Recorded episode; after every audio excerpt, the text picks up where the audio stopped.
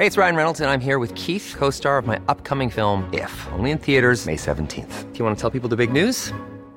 All right, I'll do it. Sign up now and you'll get unlimited for $15 a month in six months of Paramount Plus Essential Plan on us. Mintmobile.com slash switch.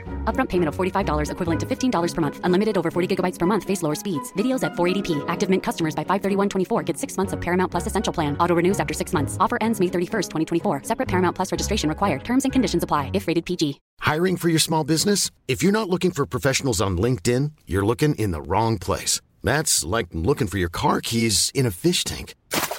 LinkedIn helps you hire professionals you can't find anywhere else, even those who aren't actively searching for a new job but might be open to the perfect role. In a given month, over 70% of LinkedIn users don't even visit other leading job sites. So start looking in the right place. With LinkedIn, you can hire professionals like a professional. Post your free job on linkedin.com slash people today.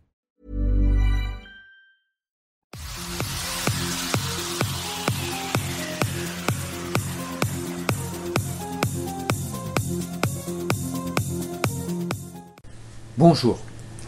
Alors comme vous avez pu le voir dans le titre, aujourd'hui je souhaiterais qu'on parle d'Édouard Bernays, parce qu'il est considéré comme le père de la propagande politique et d'entreprise, ainsi que de l'industrie des relations publiques, qui ont fortement contribué à développer le consumérisme américain.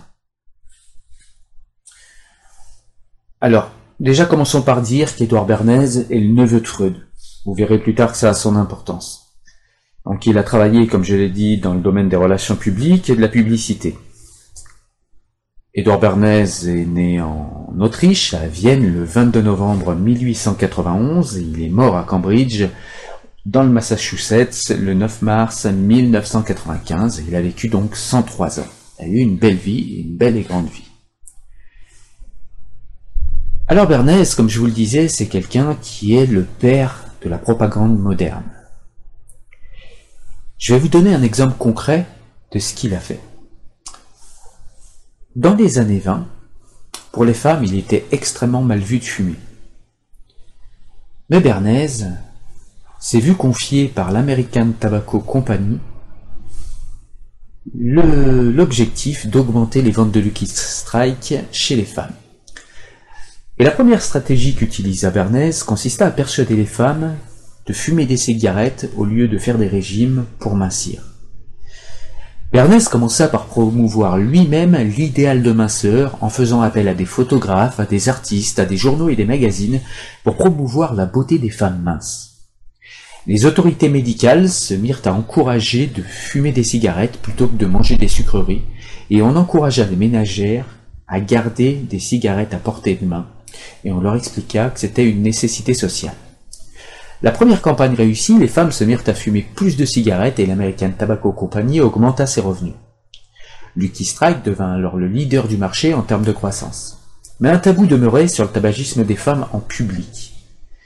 Edward Bernays consulta le psychanalyste Abraham Brill, selon qui il était normal que les femmes veuillent fumer du fait de leur émancipation, de leur désir réprimé, de porter moins d'enfants et de faire le travail d'homme ou de leur ressembler.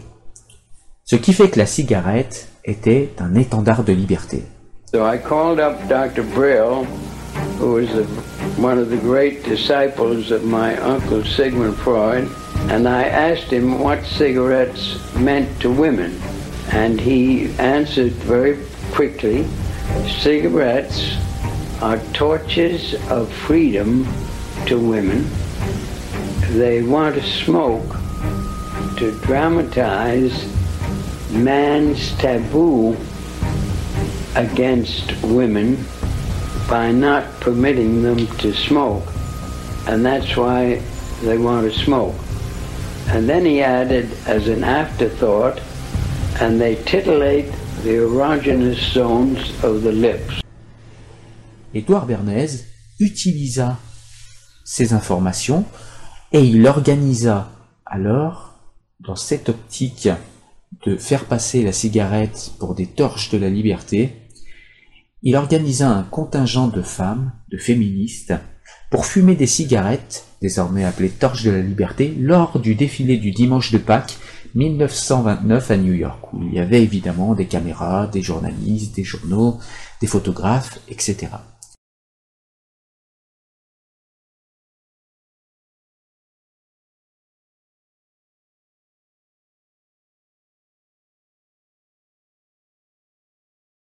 To my surprise, within six weeks, on their own, without any intercession on my part, the League of Theaters, which had a ban on women smoking in the smoking rooms under the orchestras of every good theater in New York, lifted the ban and women were allowed to smoke. L'événement fut soigneusement scénarisé par Bernès pour promouvoir le message voulu. Le défilé se déroule comme prévu, tout comme les publicités qui ont suivi, et des vagues de femmes se mirent à fumer à travers le pays. Et donc, c'est un fait d'armes de Bernès qui a, euh, de cette manière, fait doubler les ventes de cigarettes de Lucky Strike. Donc voilà qui est Edouard Bernays. On va parler maintenant de son livre, Propaganda. C'est un livre qui m'a paru déroutant à la lecture parce que, eh j'y ai trouvé des choses que je ne m'attendais pas à trouver, des choses très intéressantes, des choses plutôt rassurantes et des choses beaucoup moins rassurantes. Alors au début du livre, il nous explique que le monde est devenu tellement complexe dans nos démocraties qu'il est impossible de demander aux citoyens de se prononcer sur tous les sujets. Ainsi, nous dit-il, nous devons accepter le fait de laisser des gens nous manipuler, puisqu'on ne peut pas savoir tout sur tout, donc on est obligé de faire confiance à certaines personnes. Ceux qui nous manipulent en ont le pouvoir, l'argent, ou la place dans la société, proche des médias, en tout cas dans les classes sociales hautes. Nous acceptons que les politiques et les organes de presse, dont ils se servent, désignent les questions dites d'intérêt général, nous acceptons qu'un guide moral, un pasteur, un essayiste ou une opinion répandue nous prescrivent un code de conduite sociale standardisé auquel nous nous conformons. C'est en tout cas euh, la théorie de Bernays et c'est de ce présupposé-là qu'il part. Théoriquement, chacun achète au meilleur coût ce que le marché a de mieux à nous offrir. C'est ce qu'il nous explique. Mais, nous dit-il, dans la pratique, si avant d'acheter tout le monde comparait tous les produits qui existent sur le marché et qu'il étudiait la composition des dizaines de savons par exemple, des dizaines de tissus ou de pains industriels proposés dans le commerce, la vie économique serait complètement paralysée parce que les gens ne pourraient pas acheter en masse et rapidement. Ils seraient tellement occupés à regarder tout ce qu'il y a dans tous ces produits que ça leur prendrait un temps immense. Et donc, pour éviter que la confusion ne s'installe dans la société, eh bien, dit-il, nous consentons tous à ce que le choix se réduise aux idées et aux objets qui sont portés à notre attention par les propagandes de toutes sortes. Il nous dit également que les sociétés auraient pu remplacer la propagande par un système ou des comités de sages qui choisiraient nos gouvernants, qui dicteraient nos comportements, qui décideraient des vêtements que l'on doit porter, des aliments que l'on doit manger, parce qu'ils seraient meilleurs pour nous. Mais nous avons opté pour une méthode opposée en démocratie, celle de la concurrence ouverte. C'est pour que ce système fonctionne que la société laisse le soin à la classe dirigeante et à la propagande le soin d'organiser la libre concurrence. Alors Bernays nous dit qu'on peut regretter ce qui en découle de négatif, comme la manipulation des informations, l'exaltation de l'individualité, mais la propagande est utile à une vie bien réglée. D'ailleurs, c'est avec la complexification des sociétés humaines qu'est née la propagande, car les gouvernements invisibles ont besoin de méthodes pour diriger l'opinion, pour présenter des produits et pour mettre en scène des hommes politiques. Par exemple. Bernays nous rappelle également que c'est par euh, les associations, les clubs, les confréries, les groupes politiques, les groupes commerciaux, les ligues pour ou contre l'alcool, les ligues pour ou contre le cancer, les chambres de commerce, les associations professionnelles, etc., que les idées circulent en démocratie. Et que toutes ces associations contiennent des leaders. Et qu'il faut, quand on communique par la propagande, viser ces leaders. Il nous explique que les idées circulent dans ces différents groupes, et il nous fait savoir que cette structure invisible qui lie inextricablement ces groupes et associations est le mécanisme que les démocraties ont trouvé pour organiser un esprit de groupe et simplifier sa pensée collective. Déplorer ce mécanisme, c'est vouloir une société comme il n'y en a jamais eu, nous dit-il.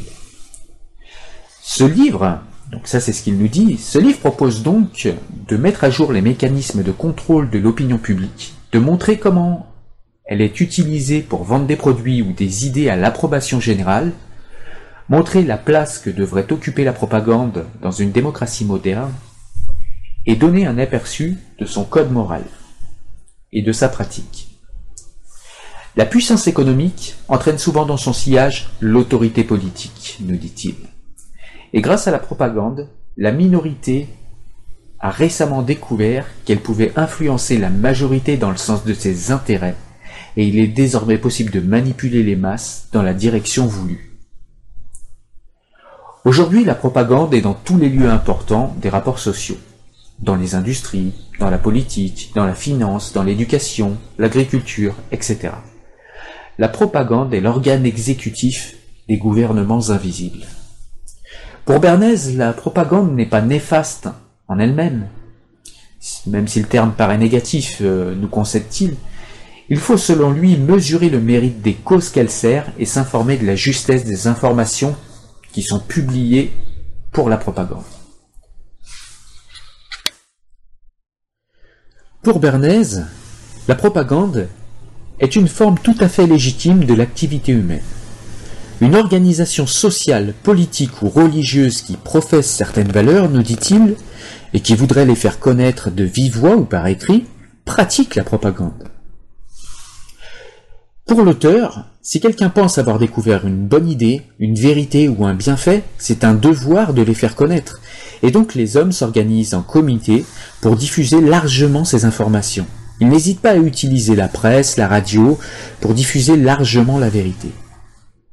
La propagande n'est mauvaise que lorsque ceux qui en sont à l'origine diffusent sciemment des mensonges ou des informations préjudiciables à l'ordre public, nous dit Bernays. Il prend des exemples positifs de propagande, comme les propagandes d'État visant à diffuser les bonnes pratiques afin de diminuer la mortalité infantile, par exemple. La propagande est partout et elle modifie les images mentales de milliers de gens de manière simultanée. À partir du moment où quelqu'un a assez d'influence, il peut mobiliser beaucoup de monde pendant un certain temps pour un but précis. Il peut également mobiliser les médias, et s'il a beaucoup d'argent, eh bien, c'est encore mieux pour lui, et du coup, il aura une propagande d'autant plus efficace. Avant, nous dit-il, les dirigeants politiques étaient des meneurs, et faisaient ce qu'ils voulaient. Mais maintenant, ça n'est plus possible dans les démocraties, pour les dirigeants de faire quoi que ce soit sans l'accord des masses. Voilà pourquoi ils usent de plus en plus de la propagande. La propagande, nous dit-il, a un bon avenir devant elle. Et d'ailleurs, c'est ce qu'on voit aujourd'hui. C'est d'ailleurs pendant la guerre qu'une minorité d'individus s'est rendu compte de son pouvoir et de sa puissance, nous dit-il. Parce qu'effectivement, euh, pendant les guerres américaines, du temps de la vie de Bernays, eh bien effectivement, les États-Unis ont massivement utilisé la propagande pour nous expliquer qu'ils étaient les gens du bien et que leurs adversaires étaient évidemment les mauvais. On l'a vu après, plus tard, après l'écriture de ce livre, avec euh, George W. Bush qui nous a parlé d'axe du mal. Voilà, ce sont toujours les mêmes méthodes, en tout cas. Ensuite, euh, Bernays va passer à d'autres sujets. Il va nous décrire comment créer des modes grâce aux influenceurs starifiés, euh, grâce, euh, il va nous parler par exemple de la mode à Paris, euh, et il va nous expliquer que si des industriels américains veulent vendre à toutes les américaines certains habits, certains produits ou certains vêtements, eh bien il est bien d'aller influencer les têtes pensantes de la mode à Paris pour pouvoir influencer ensuite les américaines et leur vendre les produits que l'on souhaite. Souvent, nous dit-il, la propagande vise aujourd'hui à sonder les masses et à deviner leurs aspirations et ensuite à les réaliser. Un gouvernement démocratique ne peut pas gouverner sans les masses, et pour avoir une action efficace, il faut avoir recours à la propagande. Pour une entreprise, la propagande est gérée par le conseiller en relations publiques, qui n'est pas seulement chargé de la propagande, il est aussi chargé de sonder son public cible et de répondre par un produit et par la communication propagandesque qui va avec afin de faire connaître le produit et le storytelling qui est donc euh, l'histoire qui est vendue avec le produit, la symbolique du produit. Le conseiller en relations publiques est donc ici l'organe de communication bilatérale entre les masses et une entreprise. Mais cela fonctionne, nous dit-il, de la même manière en politique ou dans le domaine associatif. Idéalement, la propagande sert à faciliter la compréhension entre enseignant et enseigné, entre informant et informé, entre le gouvernement et le peuple, entre les institutions charitables et leurs donneurs, ou entre les nations. Si le propagandiste reconnaît que chacun a le droit de présenter son affaire sous le jour le plus, le plus flatteur, pardon, il devra diffuser ses services à un client qu'il estime honnête. Et il ne devra pas faire de propagande pour un produit frauduleux ou à cause antisociale. La raison de ce code éthique, selon Bernays, est obligatoire pour que dans l'esprit du public, le chargé de relations publiques, qui n'est pas dissocié de son client, garde euh, une préhension d'honnêteté. Sinon, le conseiller en relations publiques aura la même réputation que sa propagande et il sera du coup discrédité au sein de la société et plus personne ne le croira. La sincérité doit être, nous dit-il, une règle d'or pour être un bon propagandiste. Il faut répéter que le métier de propagandiste ne vise pas à abuser le public ou à l'induire en erreur, parce qu'un tel homme aurait une réputation qui serait rapidement euh, ternie et il serait professionnellement parlant fini. De plus, les infos que le propagandiste transmet sont traçables, puisque c'est lui qui va transmettre aux journaux, aux télévisions, euh, aux radios les informations. Si les informations sont fausses, eh bien les médias vont se retourner vers lui et le jeter en pâture au public. Il sera ainsi décrédibilisé. Donc l'intérêt pour un propagandiste, selon Bernays, est d'être toujours irréprochable et honnête. Bernays nous parle aussi de l'ouvrage de Gustave Lebon, Psychologie des foules, que j'ai également chroniqué sur la chaîne, je vous laisse regarder, parce qu'il permet en fait au gouvernement invisible de savoir comment réagissent les foules et de savoir que des individus pris isolément ne réagissent pas du tout comme une foule. Il y a bien deux psychologies différentes entre la psychologie d'un individu pris isolément et la psychologie des foules. Et d'ailleurs, euh, nous rappelle Bernays, les foules réagissent beaucoup plus que les individus isolés aux suggestions et aux émotions. There's never been a faster or easier way to start your weight loss journey than with PlushCare. PlushCare accepts most insurance plans and gives you online access to board-certified physicians who can prescribe FDA-approved weight loss medications like Wigovi and Zepbound for those who qualify. Take charge of your health and speak with a board-certified physician about a weight loss plan that's right for you. Get started today at plushcare.com slash weight loss. That's plushcare.com slash weight loss. plushcare.com slash weight loss. Hiring for your small business? If you're not looking for professionals on LinkedIn, you're looking in the wrong place. That's like looking for your car keys in a fish tank. LinkedIn helps you hire professionals you can't find anywhere else, even those who aren't actively searching for a new job but might be open to the perfect role. In a given month, over 70% of LinkedIn users don't even visit other leading job sites. So start looking in the right place. With LinkedIn, you can hire professionals like a professional. Post your free job on linkedin.com slash people today. Il nous rappelle que les livres de Gustave Le Bon et de Walter Lippmann permettent de comprendre les mentalités collectives et comment mobiliser les masses, jusqu'à un certain point en tout cas, car il y a certaines limites. Ensuite, le livre Propaganda nous fait savoir qu'il faut convaincre euh, les dirigeants pour convaincre tous les gens qui sont sous leur emprise. Alors que ce soit des dirigeants d'associations, des dirigeants d'entreprises, des dirigeants d'État, des dirigeants de nations, des dirigeants de groupes communautaires, etc. Il nous rappelle également que dans ces livres euh, est indiqué que les hommes sont de nature grégaire et qu'ils se sentent liés au troupeau, même physiquement séparés de lui, enfermés chez eux derrière leurs rideaux. Comme expliqué dans le livre de Psychologie des foules de Gustave Le Bon. Bernays nous dit également que les gens ne savent que rarement les véritables causes de leurs désirs, qu'ils ont des actions qu'ils posent,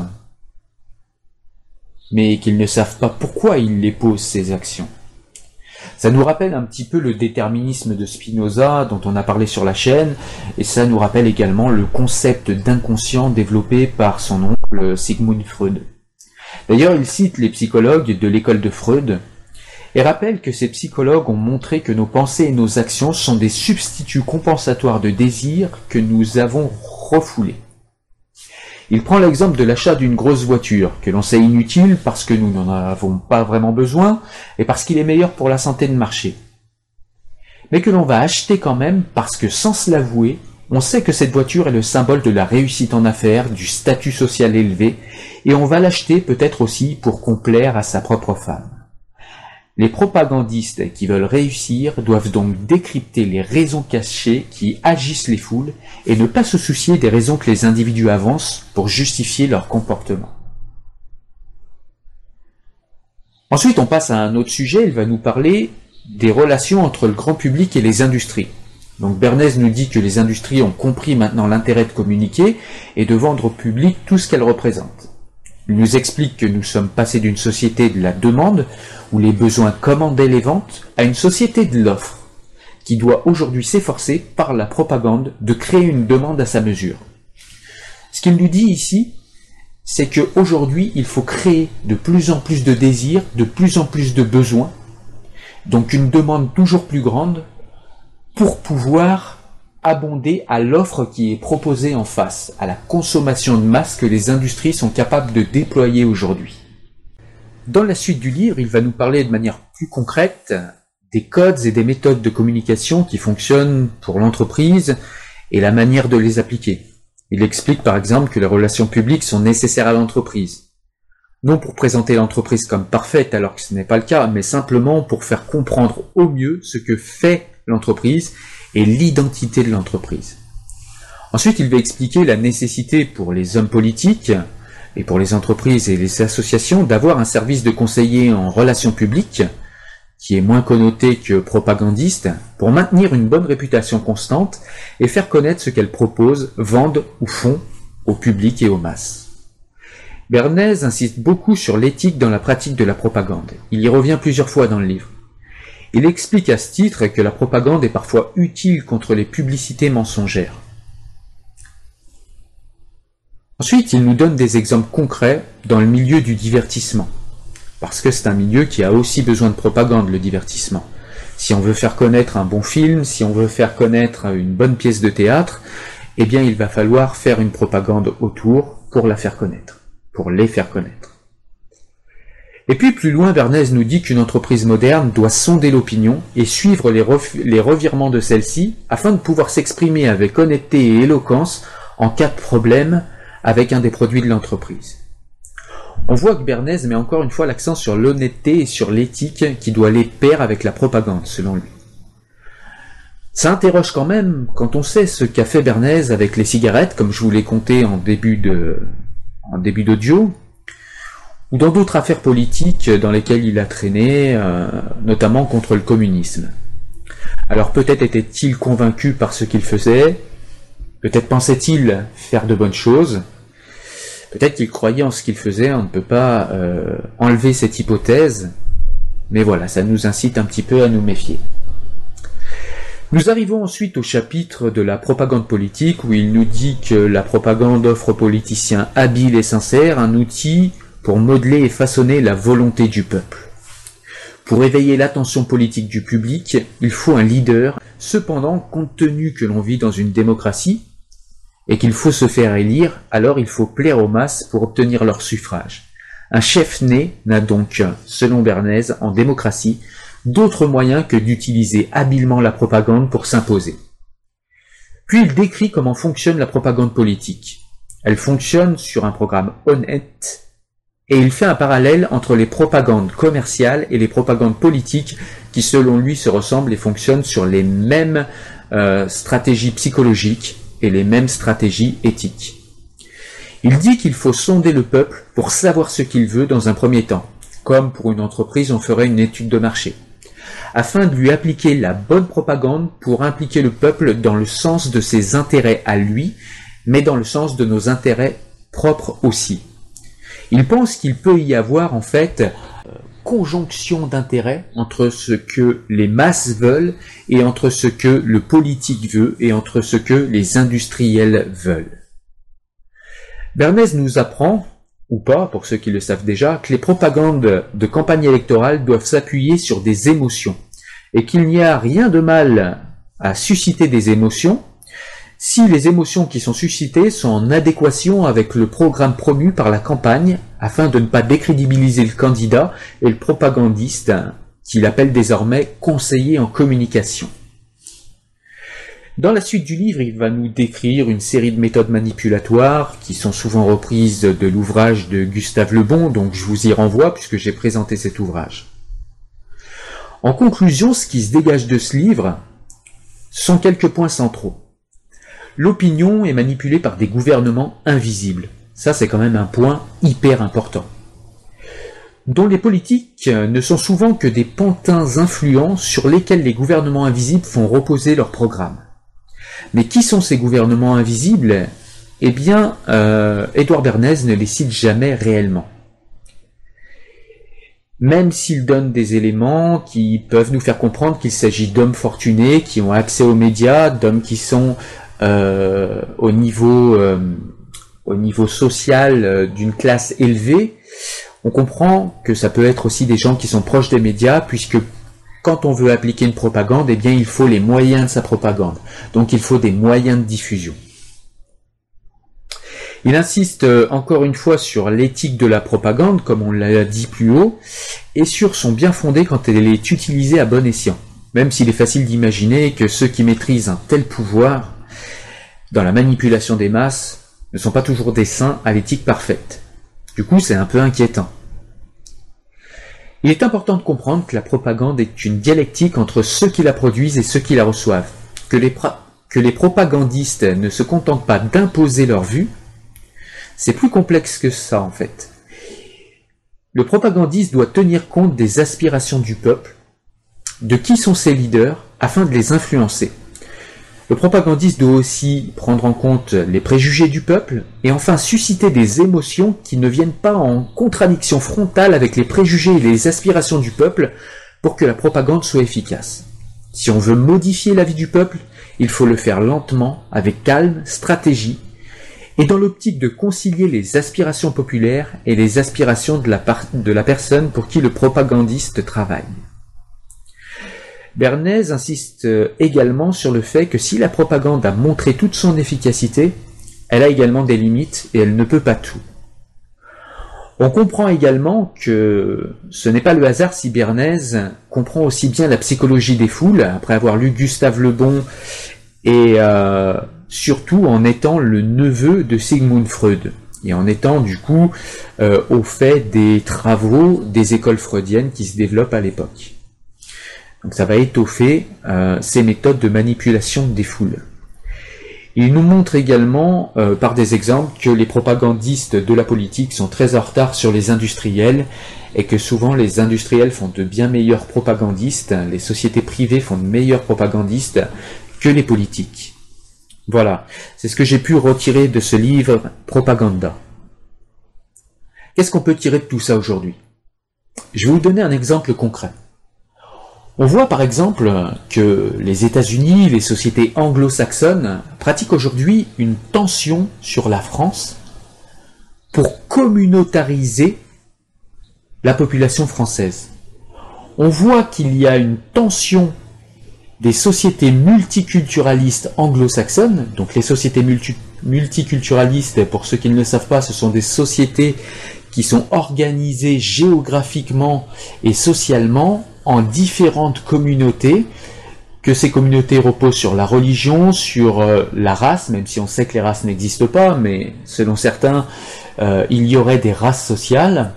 Et donc, euh, les sociétés multiculturelles seraient organisées selon ces regroupements raciaux, comme je l'ai dit, selon des regroupements colorimétriques. Dans une société multiculturelle, il y a tout un tas de communautés avec des leaders de communautés à chaque fois et des influenceurs de communautés. En France, une société multiculturelle, ça ne fonctionne pas, puisque la France a euh, une histoire avec l'universalisme. C'est-à-dire qu'en France, nous avons une société qui est plutôt pluriculturelle. C'est-à-dire qu'en France, il n'y a pas, mis à part dans les quartiers ces dernières années, mais théoriquement, il n'y a pas de communauté et de communautarisme. Il n'y a pas, chez les Français, de volonté de vouloir euh, scinder la société et reconnaître les citoyens par rapport à des appartenances particulières. En France, il n'y a qu'une seule communauté qui est reconnue, en tout cas par le pouvoir politique, c'est la communauté nationale française. Et c'est la seule communauté qu'il y a. Et où euh, ce livre Propaganda nous éclaire, c'est pourquoi les sociétés anglo-saxonnes font pression sur cette euh, organisation politique qu'il y a en France et qui ne reconnaît, comme je l'ai dit, que la communauté nationale française. Eh bien, c'est tout simplement qu'il est beaucoup plus difficile de manipuler et de vendre des produits à une société qui fait corps derrière sa nation et derrière ses simples intérêts nationaux, plutôt que de diviser cette nation en petits groupes communautaires desquels on va pouvoir manipuler ou influencer les leaders. Et puis il y a également pour les industriels des marchés de niche. Il est beaucoup plus facile euh, de vendre des produits musulmans à, par exemple, la communauté musulmane, ou de vendre des produits pour afro, pour black, pour euh, voilà tous, ces mots qui nous viennent des États-Unis, euh, il est beaucoup plus facile de leur vendre des produits que de vendre des produits à la communauté nationale française qui est par essence multiple, qui est par essence euh, commune également. Eh bien, c'est beaucoup plus facile d'aller vendre à des petites minorités avec leurs petits leaders et de les convaincre d'acheter tel ou tel produit plutôt que de convaincre l'autorité politique d'un pays derrière lequel euh, toute sa population fait peuple. Et je pense que c'est pour ça qu'on insiste, euh, qu'on assiste aujourd'hui à une pression des démocraties anglo-saxonnes sur la France.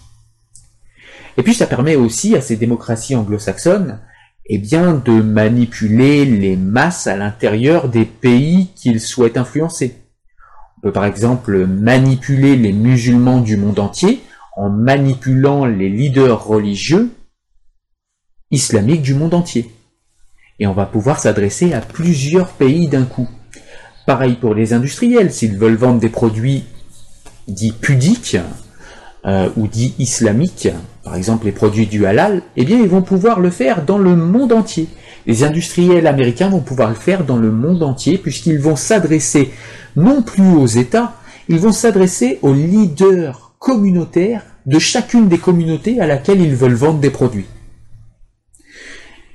Ils se foutent que ça euh, fracture les sociétés, ils se foutent des tensions qu'il va y avoir entre les euh, communautés quand les communautés seront formées. Ce qui importe pour eux, c'est de pouvoir manipuler les opinions à des fins politiques, à des fins commerciales, bref, à des fins qui ne sont pas forcément éthiques. Donc ça c'est un exemple, mais on pourrait décliner l'exemple sous tout un tas de domaines, sur tout un tas de domaines, sur tout un tas d'analyses politiques.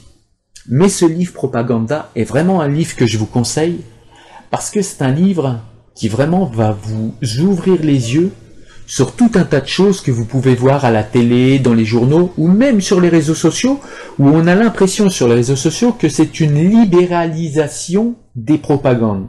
C'est-à-dire qu'avant, la propagande était dans les mains de quelques personnes invisibles, comme le disait Bernays, mais à son époque, euh, il n'a pas connu ou peu les réseaux sociaux puisqu'il est mort en 1995, on n'était pas encore dans le tout Internet et dans les réseaux sociaux qui sont venus et nés bien plus tard et qui euh, ont pris euh, l'importance qu'ils ont dans nos vies beaucoup plus tard.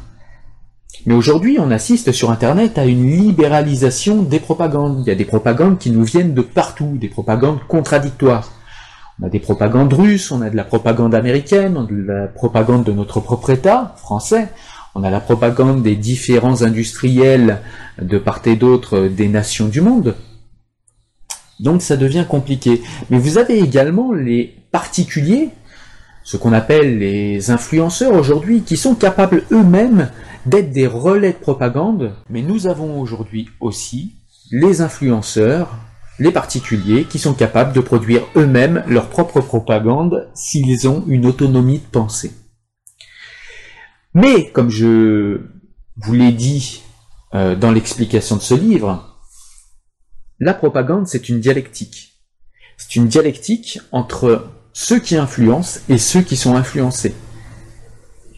Et les réseaux sociaux sont encore une fois au cœur de cela, puisque si on peut nous influencer par les réseaux sociaux, nous disons par nos posts, nous disons par ce qu'on y écrit sur ces réseaux sociaux, comment on réagit à la propagande qui nous est imposée, comment on réagit, comment on se positionne par rapport à elle, ce qui permet aux propagandistes de modifier leur propagande afin qu'elle colle dans le sens qu'ils souhaitent pour nous manipuler, quand bien même on serait contre ce qu'ils essayent de nous imposer.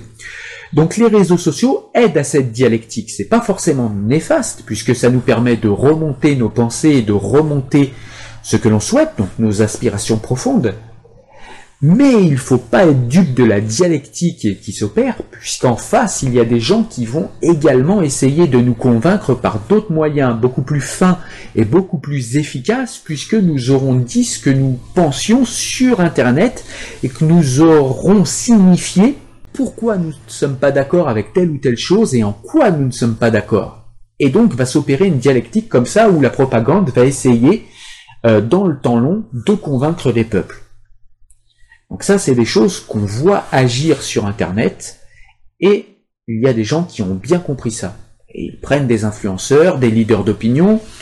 On peut euh, voir cela, je parlais tout à l'heure par exemple de la pression qui est euh, mise par euh, les États-Unis et plus globalement les démocraties anglo-saxonnes sur la France. Eh bien, on peut citer des gens comme Rokaya Diallo, qui par exemple a fait ses études dans les universités américaines et qui vient aujourd'hui euh, nous vanter le modèle racialiste américain et qui s'en fait la grande défenseuse, hein, quitte à euh, être dans le vide de la pensée, quitte à promouvoir un système racialiste alors qu'elle se prétend antiraciste. Mais on voit bien que tout ça vient des universités américaines. Et de là à penser qu'il s'agit en France de propagande d'universités américaines qui se répandent dans le monde, il n'y a qu'un pas que je vous laisse franchir ou pas. En tout cas, j'espère que cet audio vous a intéressé, mais pour plus de détails, eh bien, je te conseille d'aller lire le livre, il est vraiment intéressant, il est bien écrit, et on ne s'ennuie pas dans ce livre.